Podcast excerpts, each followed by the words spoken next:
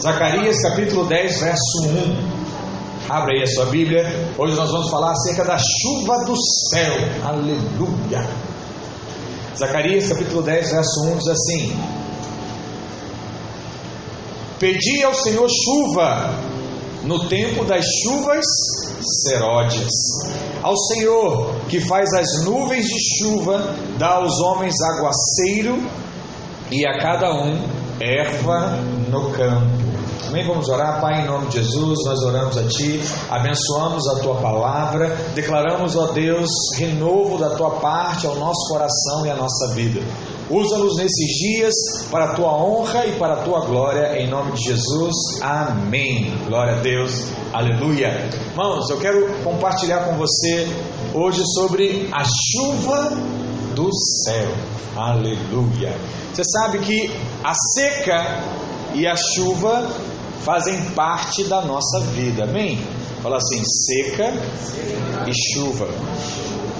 E hoje os nossos olhos têm visto que temos passado por dias de seca. É, alguns irmãos têm compartilhado algumas dificuldades que estão enfrentando, mas eu quero profetizar na sua vida que a chuva abundante vem sobre nós. Amém? Como a irmã Adriana acabou de dizer aqui, né? Meses, anos de luta, mas a chuva caiu sobre a casa dela. As coisas estão mudando. E normalmente nós não gostamos muito das estações. Muitos diziam assim: ah, pastor, eu queria que todas as estações fossem iguais. Eu queria só estar lá no tempo favorável. Mas diga para o irmão que está ao seu lado: as oscilações da vida fazem parte da nossa caminhada. Que oscilações são essas? Calor, frio, seca, chuva. E é isso que está o que? A beleza da vida. As alternâncias, as diferenças. Nós ouvimos semana passada, quem sabe aqui no culto, o testemunho de uma jovem, semana passada não, né? Retrasada, sobre a questão do setembro amarelo, aquela revelação que, que ela teve, né? Do, do eletrocardiograma, né? não é eletrocardiograma não, mas aquele exame que a, os batimentos cardíacos, em que ela entendeu que enquanto está subindo e descendo, ela está viva. Quando o negócio fica por igual, é porque não há mais vida. E nesse pico há momentos bons e também há momentos difíceis. Porque às vezes somos levados ao vale da sombra da morte, como diz a palavra de Deus. Mas nós saímos dos pastos verdejantes. E tudo isso que acontece é para o nosso crescimento e é porque o Senhor está conosco. Mas hoje a palavra para você nessa manhã é que está em Zacarias capítulo 10, verso 1, que diz: Pedi ao Senhor chuva no tempo das chuvas. Porque Deus dá ao homem aguaceiro e a cada um erva no campo. Você está ouvindo essa mensagem e diz assim, pastor, o que, que significa essa chuva do céu? Em primeiro lugar, eu quero dizer para você que a chuva do céu é para a igreja. Existem algumas expressões na palavra que falam a respeito do que seria essa chuva. Por exemplo, na Bíblia existe a chuva seródia e a chuva temporã. A chuva temporã, ela significa período chuvoso que ocorre no mês de outono.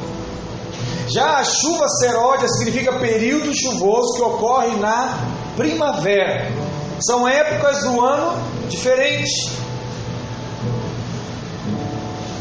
E a chuva temporã, ela na verdade diz respeito às primeiras chuvas, as primeiras coisas, a primeira água que desce.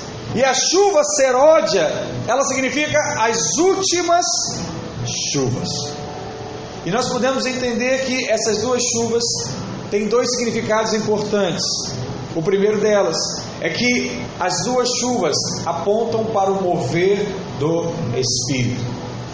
Lá em Atos, no capítulo 2, acontece uma festa numa época entre os judeus chamada Festa dos Pentecostes. E essa festa, esse momento, representou o momento da chuva profética temporânea. A chuva inicial, a chuva de bênção, a liberação da unção do Senhor. Mas a Bíblia diz que as últimas chuvas, que na verdade são os últimos dias, os dias que nós estamos vivendo hoje, serão ainda mais abundantes em nome de Jesus. Haverá um momento na Bíblia chamado de arrebatamento. E essas chuvas serão torrenciais. Eu quero te convidar nesses dias a louvar ao Senhor, porque a atividade do Espírito Santo nesses últimos dias não irá diminuir, pelo contrário, irá aumentar a cada dia em nome de Jesus.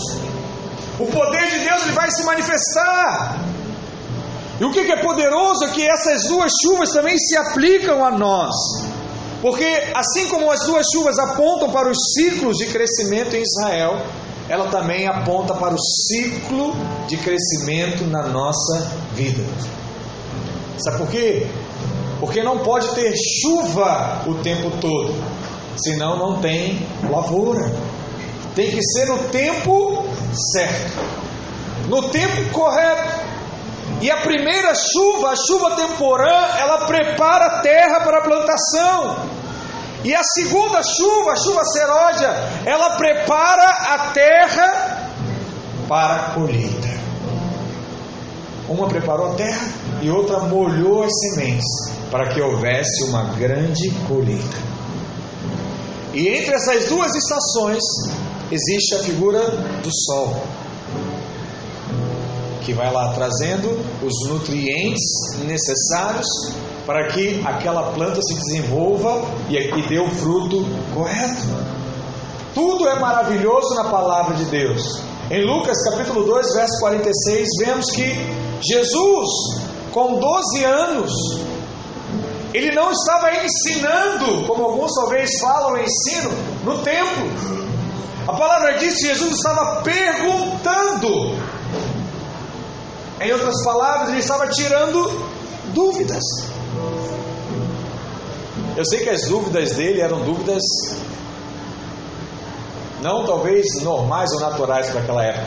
Por isso que diziam que só nas perguntas de Jesus ele já era considerado alguém muito sábio.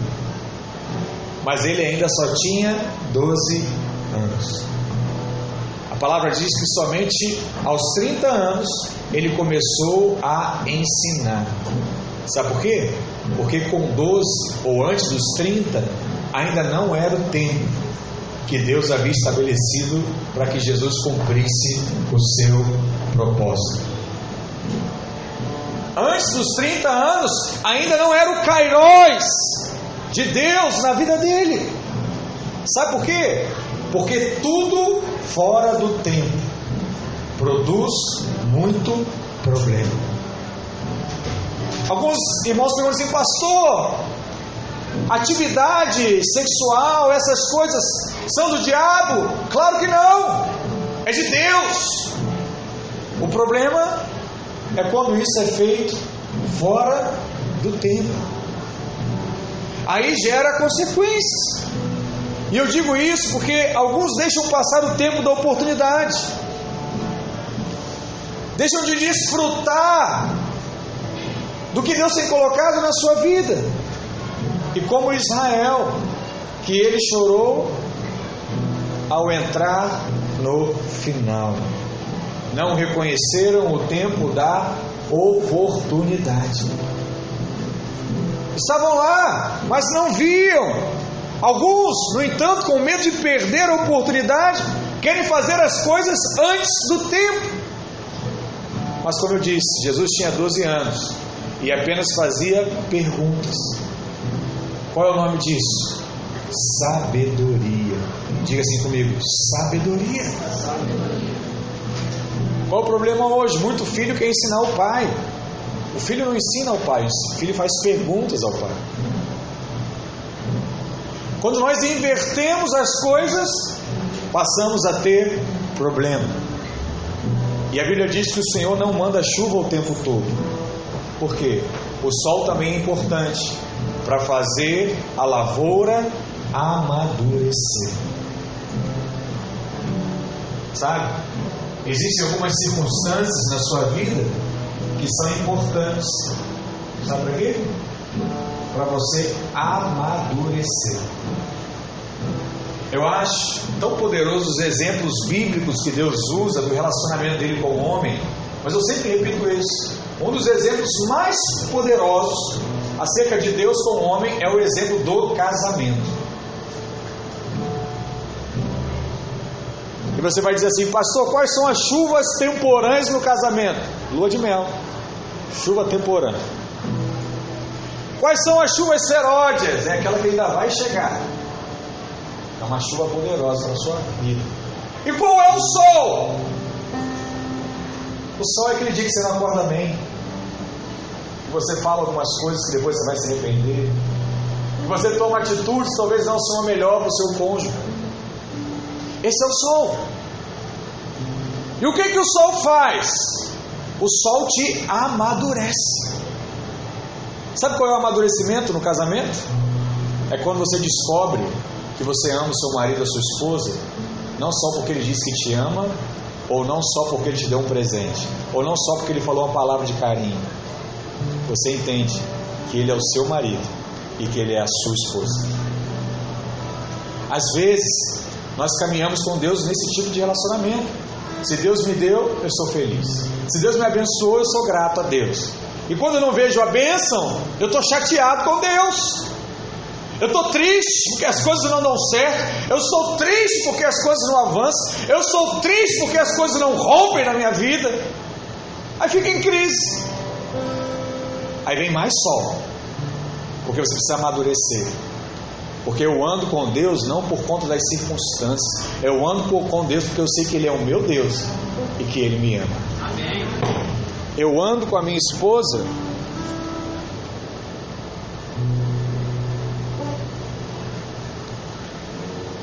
Som, som.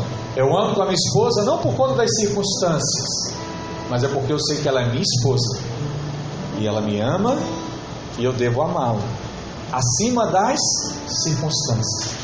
Qual é o nome disso? Fé. Diga, fé. fé. Glória a Deus. Então, quem tem dificuldade em entender isso, ainda precisa de ter mais sol sobre a sua vida, para que você possa amadurecer. Mas existe algo muito importante na palavra de Deus sobre a chuva. É que a chuva é para o povo de Deus. Olha o que diz lá em Deuteronômio 11, verso 10. Diz assim: Porque a terra que passais a possuir não é como a terra do Egito, de onde saístes, em que semeavas e a vossa semente, a vossa semente, e com o pé arregáveis com uma horta mas a terra que passais a possuir é terra de montes e de vales. Da chuva dos céus beberá as águas, da terra de que cuida o Senhor vosso Deus. Quem cuida da terra? Deus. O Senhor vosso Deus. Os olhos do Senhor vosso Deus estão sobre ela continuamente. Olha que coisa. Ah, eu acho que Deus não está olhando para mim mais. Não é verdade. A Bíblia diz que os olhos estão sobre essa terra, sobre essa sua vida continuamente, desde o princípio até ao fim do ano. Observe aqui, o Senhor ele faz uma comparação entre Canaã, que é a terra prometida, e o Egito, da terra onde o povo foi liberto.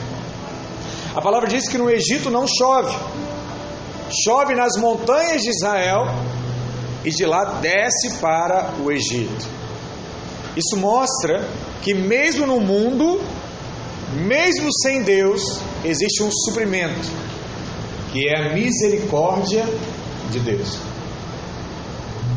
Todos recebem algum tipo de medida, que seria chamado aqui de misericórdia. E a Bíblia também diz que no Egito ele faz só um rego, né? só um caminho só um mini rio ali no tempo de chuva. A chuva ela vem da montanha e ela desce ao ponto de um pouco dessa água chegar até o Egito. Por quê, irmãos? Deus não deixa faltar nada ao homem, mas por outro lado, A chuva de verdade é só para o povo em Canaã. Diga, povo em Canaã. Por que, que isso é jóia? Porque não basta ser povo de Deus. Não basta ser escolhido por Deus. Você precisa estar em Canaã. Você precisa estar no lugar certo, no momento certo. No Egito, a palavra diz que eles não dependem de Deus, eles já têm uma medida de provisão. Mas a Bíblia diz que o povo de Deus, ele bebe da água que vem dos céus. Quando o povo saiu do Egito, a Bíblia diz que eles passaram por alguns momentos difíceis, de falta de coisas. E eles diziam, a primeira reclamação que eles fizeram foi a seguinte: olha, lá no Egito tinha tudo. Uma forma bem limitada, mas tinha alimento todos os dias. Não era para terem abundância, mas tinha. Eles não dependiam de nada, todo dia ter alguma comida lá. Por um motivo simples. Eles estavam escravizados. E para que eles pudessem trabalhar, eles tinham que ter comida. E com aquela comida, eles teriam força para trabalhar e erguer lá as construções e as obras que eram requeridas a eles naquela época. E quando o povo ele é liberto, a Bíblia diz que começa a cair a comida da onde? Do céu. Do céu. E qual é a primeira intenção do povo de Israel? Eu vou pegar a comida para comer agora e vou guardar para amanhã. Porque eu guardo para amanhã e amanhã, caso não tenha, caso Deus não me dê, eu pelo menos estou alimentado e não vou passar fome aqui no deserto. Aí Deus fala o seguinte: não é, é só para um dia. E o pessoal ainda assim guarda. Aí o que Deus faz? Permite com que alguns bichos da terra se manifestem e aquele maná ele estraga, ele dura só um dia. E você diz assim: por que isso, pastor? Por um único motivo: para que todos os dias o povo cresça, que Deus no outro dia mandaria suprimento. Amém. E para que todos os dias eles lembrassem que a dependência deles vem de Deus. Aleluia. Isso é importante porque com o tempo nós passamos a acreditar que a dependência é nossa. É o nosso trabalho. É o nosso querer. Mas a Bíblia diz que tudo vem de Deus. Tudo vem de Deus. Pastor, mas eu fiz e eu recebi. É lógico. O povo do Egito, ele age pela misericórdia. Deus age, tem misericórdia. Você trabalhou, você vai receber. Agora você pode se contentar com o que você já recebe, ou você pode esperar de Deus uma chuva sobrenatural sobre a sua vida e uma provisão que vai além do que você pode fazer. Além daquilo que você pode fazer para Deus, em nome de Jesus. Quando o povo de Israel estava no deserto, eles tinham nuvem, mas nunca choveu. Sabia disso? A palavra de Deus diz que havia uma tocha e uma nuvem. Em nenhum momento chove. Só vai chover quando eles entram em Canaã. Quando eles chegam em Canaã, começa a chuva. Não chove no Egito, porque não tem bênção de Deus. Não chove no deserto, porque não é o lugar de vida é o tempo de teste. Mas em Canaã não faltará chuva sobre os seus filhos. Aleluia. Tem sombra no deserto, como eu falei. Tem maná do céu, tem água da rocha, mas não tem chuva. Porque chuva é só quando você entra na posição que o Senhor tem para a sua vida. Posição essa de vencedor vencedor em Cristo. No deserto você anda confiado no seu merecimento. E essa é a única coisa que a lei pode fazer: sombra. Nunca chuva. Só sombra. Você fez, você vai ter chuva. A lei só traz seca. Canaã tem chuva. Diga aleluia. A chuva, no entanto, não é bênção individual. A chuva, ela é bênção coletiva. Quando chove em um lugar, chove para todos. Amém? Por isso você precisa ter inveja do irmãozinho que está do seu lado. Se, chuva, se pingou na vida dele, porque vai pingar na sua também. Aleluia. Aleluia. Se tem alguém precisando de algo no seu casamento, depois do testemunho da irmã Adriana aqui, vai chegar, pingou nela. Vai pingar em você em nome de Jesus. Ezequiel 34, verso 26 diz: Delas e do seu lugar ao redor do meu outeiro, eu farei bênção, farei descer a chuva do seu tempo, serão chuvas de bênção. O outeiro aqui é o Monte Sião, e o Monte Sião para nós hoje é a igreja. E é bom você entender sobre isso, porque tem irmãos que só aparecem no culto no dia da ceia, ou às vezes no culto final do ano. Deixa eu te falar, você é filho, mas é importante que você esteja na vida da igreja e não frequentar apenas alguns cultos quando você acha que está precisando. Ah, eu acho que estou precisando, pastor, eu vou no culto hoje. Não. Você precisa ir para o culto porque essa é a sua realidade. Estar na vida da igreja é estar na chuva. Mas muitos ainda não entendem isso. Por isso, não desfrutam de muitas bênçãos, porque não estão na vida de chuva da igreja. Não se envolve. Deixa eu te falar, a chuva não vem sobre você, a chuva vem sobre a igreja. Se você estiver na posição da bênção, essa chuva vai te alcançar também. Em nome de Jesus. Em segundo lugar, a chuva do céu depende das nossas orações. Na língua grega que foi escrito no Novo Testamento, existem algumas palavras para designar tempo. E a primeira delas é a palavra cronos.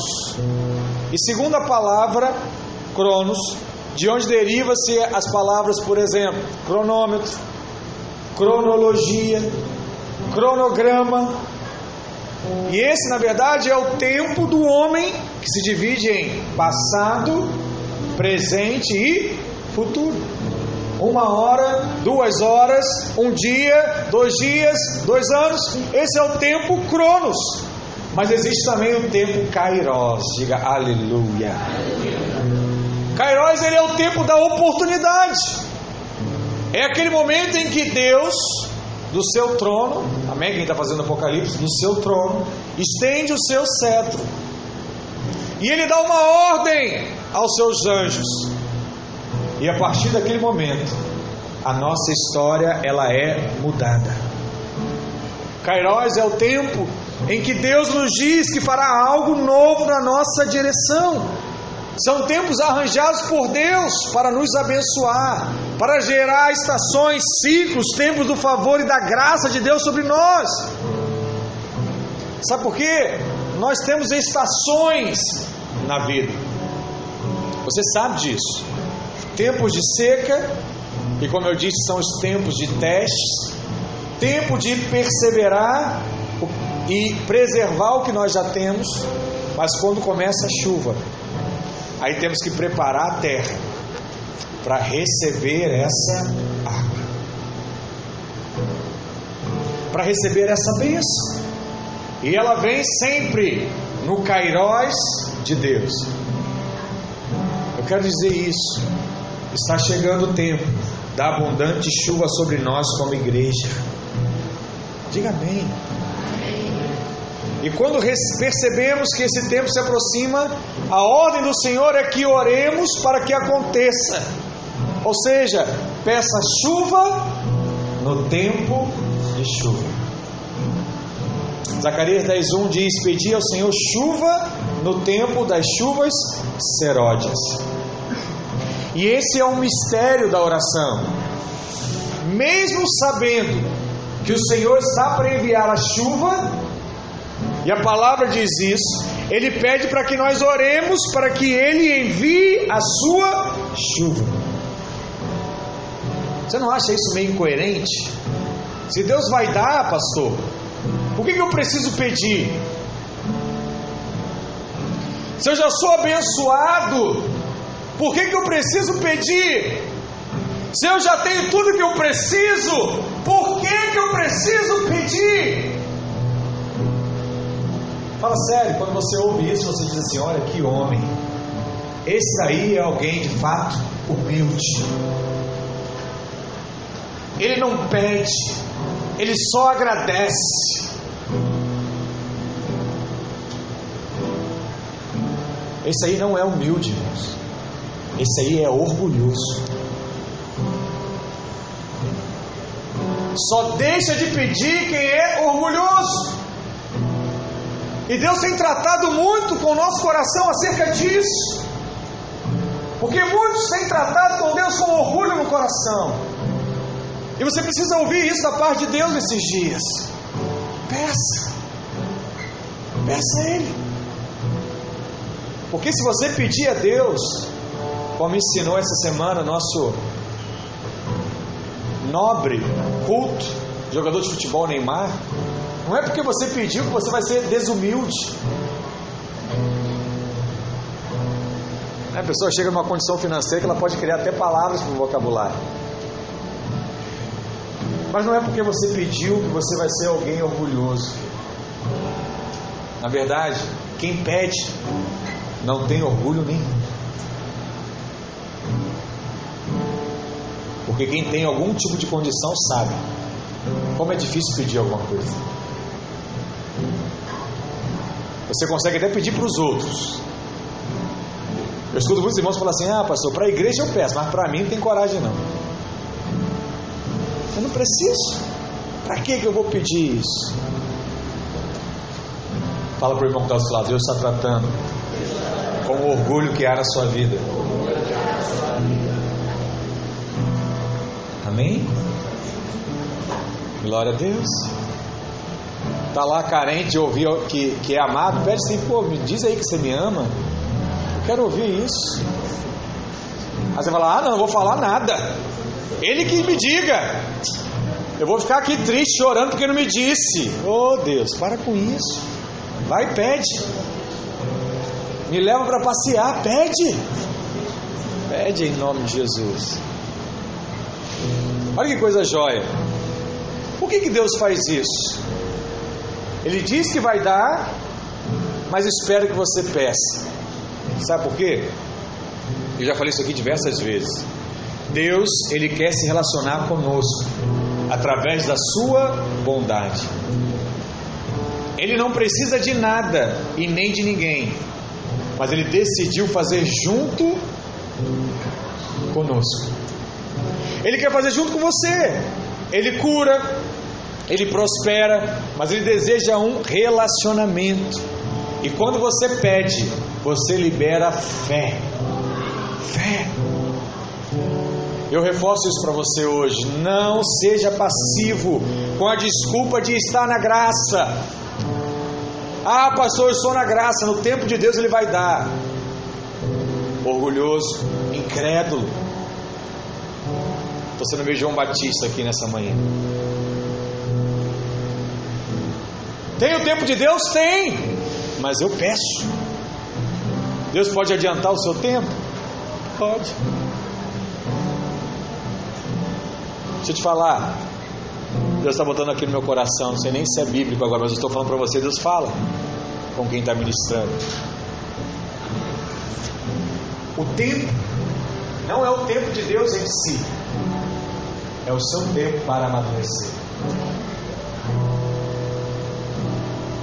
Tem alguns que podem completar o seu tempo agora pela manhã.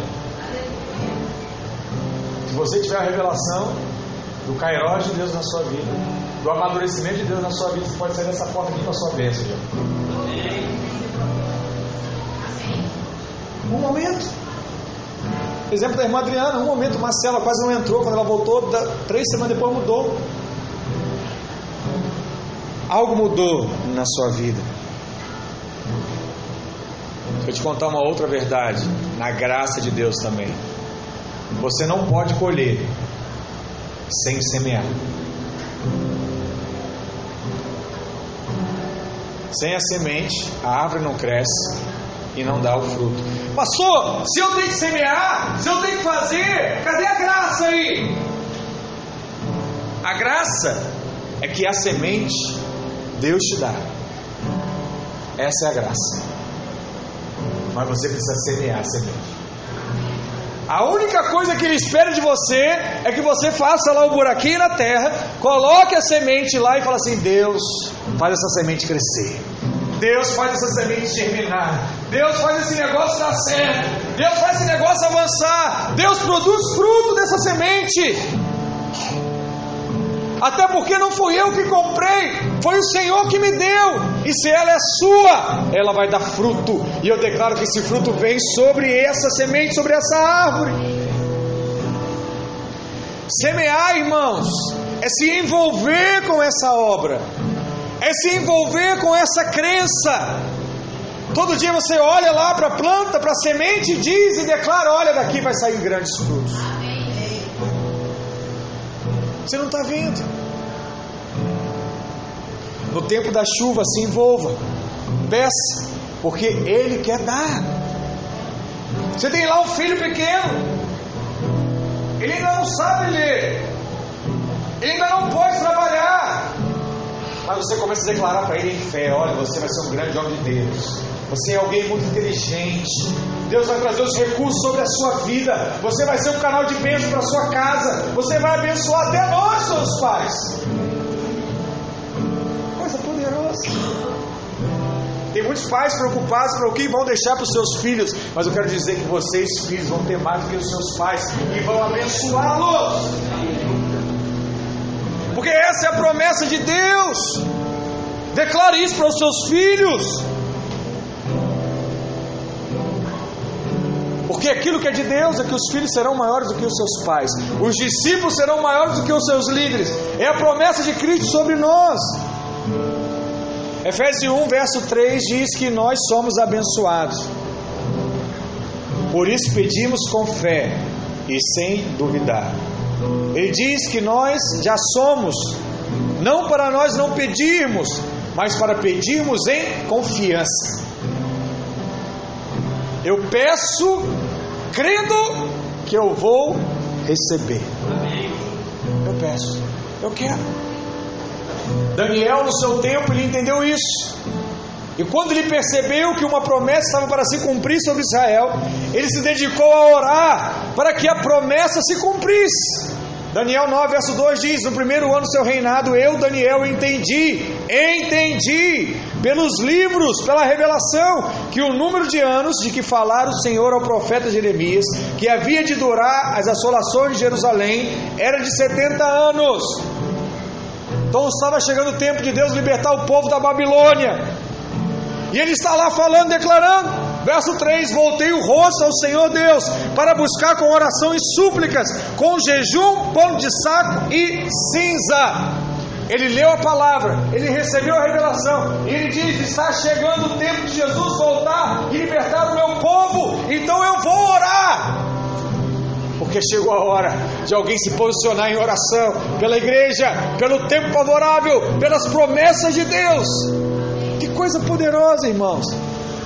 Daniel sabia que viria o fim do cativeiro. E justamente porque ele sabia, ele orou. Deixa eu te falar algo: o noivo sempre vem. Mas será quando o Espírito e a noiva estiverem clamando juntos. Deus faz tudo por meio da oração. A palavra diz assim: quando todos souberem quem é Cristo, ele voltará. Quando o povo que se chama pelo seu nome orar, ele vai se manifestar. Mas qual é o problema? É que muitos não querem que Jesus volte. Assustador isso, sabe? Mas é. Alguns irmãos querem primeiro o quê? Constituir família. Alguns irmãos querem o quê? Viajar, conhecer o mundo. Querem trabalhar, ser bem sucedido. Terminar a faculdade, ser um doutor na sua área. Olha que coisa. Jesus já disse que vai voltar. A igreja clamar. Mas a igreja precisa clamar. Alguns irmãos não querem ainda. Por quê? Porque o mundo é agradável, irmãos. O mundo tem roda gigante. O mundo tem show ao vivo. O mundo tem final de campeonato. O mundo disponibiliza muitas coisas para você, para que você queira Deus em primeiro lugar ou acima de todas as coisas. Aí sabe, sabe o que Deus precisa fazer? Para você lembrar dele. Precisa fazer com que esse mundo seja um pouco desconfortável para você. E quando ele começa a se tornar desconfortável, você começa a dizer o que? Venha o teu reino. Não sei mais. Não sei mais o que fazer. Eu não sei por que, esse rapaz está fazendo isso comigo. Eu não sei por que, fulano está me dizendo isso. Venha o teu reino, Senhor. Só o Senhor é Deus na minha vida. Eu não sei mais o que eu faço. Por que você está declarando isso? Porque o mundo que outrora estava confortável, estava tudo certinho, andando normal, passou a ficar desconfortável. Aí você lembra dele. É assim ou não? Tem muito flamenguista aí esperando, falando assim, Deus, espera o final da, da Libertadores, do campeonato, depois o senhor volta. É impressionante, irmãos. Mesmo em meio a dificuldades, muita gente está feliz. Dificuldades de um futebol, de um jogo. Alegria baseada um time. O Flamengo não acordar, Deus vai tirar o conforto do povo. Os torcedores, então, ó, quem torce mesmo, vai orar por Jesus pelo milagre de Deus. Não no time, mas na sua vida. Você precisa orar, você precisa clamar ao Senhor. Quantos irmãos estão entendendo isso? Diga amém. Quando chegou o Cairós, Daniel orou. E esse é o tempo de chuva. Então se disponha a orar, porque é tempo de chover. Amém, irmãos? Chegou o tempo, pega essa palavra profética para você e fala assim: é para mim, eu vou orar e Deus vai fazer. Ore na célula, ore em casa, ore no discipulado, ore nos nossos cultos, porque o Senhor está avisando o que, Ele vai fazer em nome de Jesus. Ezequiel 36, verso 37 diz: Assim diz o Senhor Deus: Ainda nisso permitirei que seja eu solicitado pela casa de Israel, que lhe multiplique eu os homens como um rebanho como um rebanho de santos e rebanho de Jerusalém nas suas festas fixas. Assim, as cidades desertas se encherão de rebanhos de homens e saberão que eu sou o Senhor. Deus queria salvar e dar um rebanho de santos, e por isso eles deveriam orar, porque tinham a certeza de que Deus queria salvar. Irmãos, esse é um tempo de chuva seródia sobre a sua vida. As últimas chuvas estão chegando. Serão torrenciais, melhores do que as primeiras. O que você precisa? Orar. Para que a sua semente amadureça, cresça e produza fruto. Em nome de Jesus. E em terceiro lugar, para encerrarmos, a chuva de Deus trará bênção sobre a sua vida. Sabe uma coisa que acontece quando estamos andando na rua e começa a chuviscar? Normalmente quem está andando na chuva começa a andar mais rápido. Alguns até começam a correr. Mas acredita em mim. Alguns estudos dizem que quem corre na chuva se molha mais do que quem está andando. Então depois você vai estudar física aí para explicar isso para nós. E essa chuva que Deus está enviando para você não é para você correr dela como alguns talvez tentam. Sabe por quê? Porque ela vai encharcar a sua vida. Você não poderá fugir da chuva. Amém? Então se posicione e deixa Deus te molhar. Aleluia. Quando Deus resolve abençoar, não tem como você escapar. As bênçãos virão de tudo que é lado e vão te alcançar. Oh, glória! Joel capítulo 2, verso 23 diz: Alegrai-vos, pois, filhos de Sião, regozijai-vos no Senhor vosso Deus, porque ele vos dará em justa medida a chuva, fará descer como outrora a chuva temporânea e a seródia. As eiras se encherão de trigo e os lagares transbordarão de vinho e de óleo. Restituo-vos-ei os anos que foram consumidos. Aleluia. A chuva restitui tempo perdido. É o que a palavra diz. No Cronos, no tempo natural, cronológico, você perde. E não há o que fazer mais. Você perdeu. Mas no Kairos, a Bíblia diz que o Senhor restitui. Sabe por que isso é poderoso? Porque o diabo às vezes tem roubado dinheiro, saúde, relacionamentos, vida, mas o Senhor vai restituir nesse tempo da chuva seródia tudo que você perdeu. O Cairóis de Deus vem para trazer restituição na sua vida. Aleluia. Existe uma coisa que você ainda não é capaz de fazer, sabe o que? Fazer chover. Você não é índio. Você pode ser brasileiro, mas você não é índio. Não é obra humana, irmãos talvez a chuva é um dos símbolos mais poderosos do poder de Deus. Não depende do homem. Não inventaram ainda uma técnica para fazer de fato chover. Você planta e fica lá, chove. Vem chuva, vem chuva, vem chuva. E quando a chuva vem, no tempo certo, é quando o produtor rural lá se alegra, faz festa, porque ele sabe que a colheita vai ser grande. Haverá um novo tempo nos seus sonhos, na sua casa, no seu casamento, em nome de Jesus. A palavra também diz que a chuva traz suprimento. E esse suprimento ele é espiritual e é também material. E vou te falar, não é a prosperidade do mundo, porque essa é apenas aparente. Há pessoas no mundo que são tão pobres que tudo que elas têm é dinheiro, sabia disso? Ela é tão pobre que ela só tem dinheiro.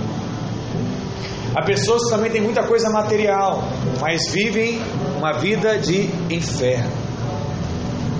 A verdadeira riqueza é ter prazer em tudo na sua vida. Se alegre em todas as coisas que Deus tem colocado sobre a sua vida.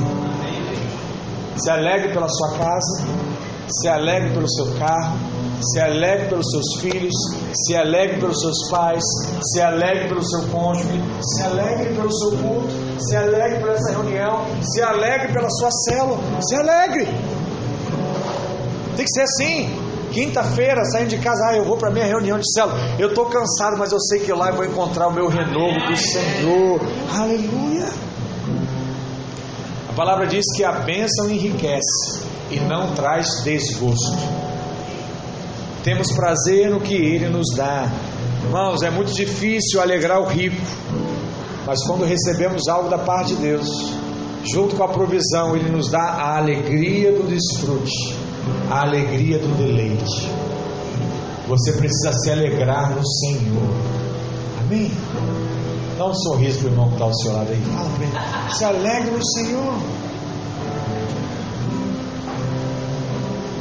O tempo de sequidão acabou, vem chuva forte por aí e vai desaguar sobre a sua cabeça em nome de Jesus.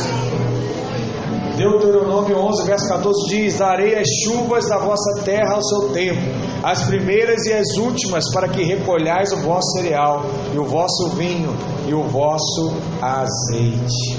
Aleluia. A palavra também diz que a chuva nos traz ensino, porque ele vos dará em justa medida a chuva. Justa medida. Fala de um Cristo que se fez justo por nós. E essa chuva de justiça é importante também Porque ele tira a maquiagem quando nós nos molhamos. Né, as irmãs aí que passam maquiagem, maquiagem sabe que a chuva, o choro, ele tira tudo aquilo que você preparou. E quando recebemos chuva, a máscara cai. E nessa hora nós somos livres da justiça própria e podemos receber favor. Não há espaço para glorificar o homem quando é Deus que faz. Quando é Ele que está fazendo. Aleluia. Glória a Deus por isso. E quando a chuva vem, ela também traz semente. Deixa eu te contar um segredo. Você não precisa jogar na loteria para prosperar. Sabia disso? Uns irmãos perguntam, pastor, posso jogar na loteria? Eu não quero entrar nessa resposta, mas eu quero dizer algo para você. Você não precisa disso. Até porque as pessoas que eram pobres e ganharam na loteria voltaram a ser pobres. Porque Deus ele quer te abençoar através do seu trabalho através da estratégia que Ele está colocando sobre sua mente, seu coração. E nesse tempo de chuva, Deus lhe dará pão para você comer, mas também vai colocar semente em sua mão para semear. Deus tem liberado muitas palavras proféticas sobre nós nesse tempo. E cabe a você acolher a palavra no seu coração, aplicar fé e começar a semear, porque quando a chuva chegar, a semente vai florescer, os frutos virão e a bênção vai se manifestar na sua vida em nome de Jesus. Recebe isso, aleluia. Nesse tempo de chuva você poderá semear, que Ele garante que vai germinar, vai dar o seu fruto e você vai testemunhar com os seus olhos a promessa de Deus se concretizando na sua vida, porque existe um tempo de chuva sobre nós, e isso nos dá muitas expectativas em nosso coração. Porque se na seca temos experimentado bênçãos, que será no tempo do aguaceiro? Glória a Deus, irmãos. Se na seca você tem visto aí gotas de bênção, imagina quando a chuva de fato cair sobre a sua vida em nome de Jesus. Por isso, alegre seu coração, porque dias melhores dias melhores virão sobre a sua vida. Em nome de Jesus, coloca de pé nessa hora. Aleluia. Feche seus olhos.